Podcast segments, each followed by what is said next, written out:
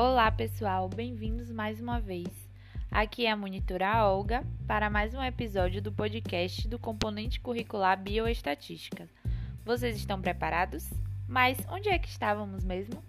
Aprendemos na última semana como representar os dados de uma amostra de uma população.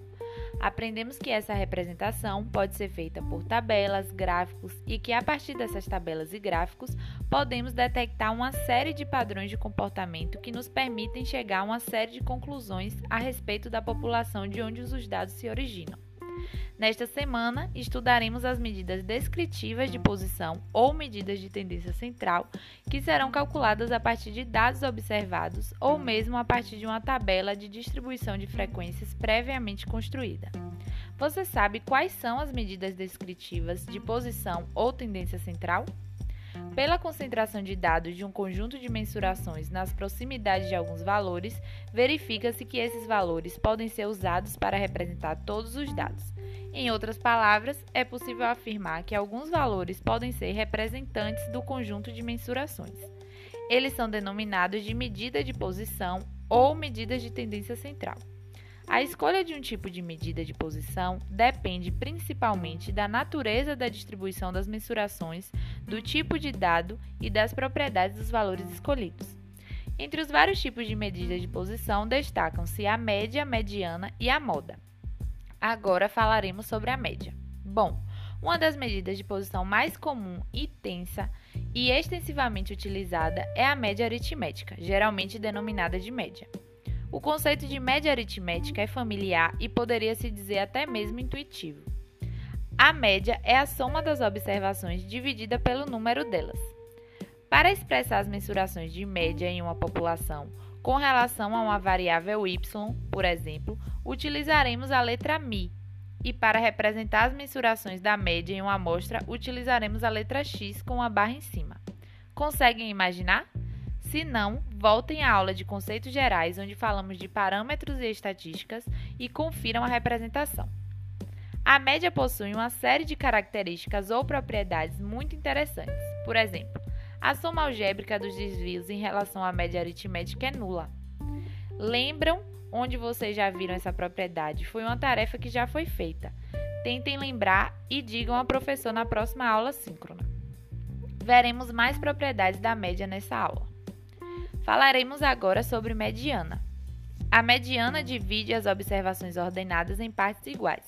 Para sua determinação, é necessário o conhecimento da posição central. Basicamente, tem-se duas situações distintas. Se o número de observações for ímpar, a mediana é o valor do meio, e se o número de observações for par, será a média aritmética dos dois valores centrais. Bem simples, né? A. Não esqueça de sempre ordenar os dados em ordem não decrescente para encontrar a média corretamente. Fica a dica. E a mediana tem propriedades? Tem sim, e essas propriedades serão tratadas na aula síncrona. Se já estiver muito curioso ou curiosa, pode dar uma olhada na apostila de estatística básica. E a moda? A moda para dados qualitativos ou para quantitativos discretos é definida como sendo o valor de maior frequência na amostra. Para dados quantitativos contínuos, a moda é o valor de maior densidade. Portanto, para dados quantitativos contínuos, o estimador da média é baseado na distribuição das frequências. Esse estimador busca encontrar o ponto de, de máximo do polígono de frequências. Um conjunto pode ter mais de uma moda ou até mesmo não ter moda. O estimador da moda para dados quantitativos contínuos é definido a partir da tabela de distribuição de frequência por meio de um método geométrico que veremos em nossa aula síncrona. Sabia que a moda também tem algumas propriedades importantes que precisamos fazer?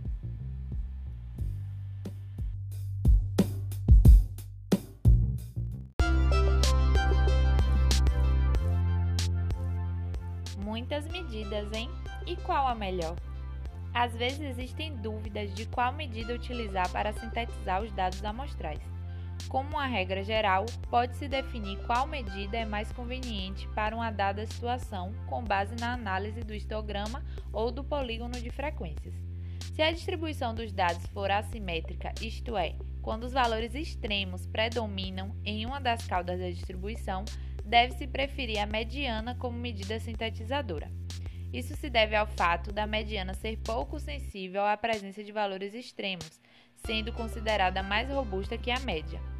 Falando mais uma vez em média, temos ainda outros tipos, como a média ponderada, a média geométrica, a média harmônica e a média aparada. Ufa!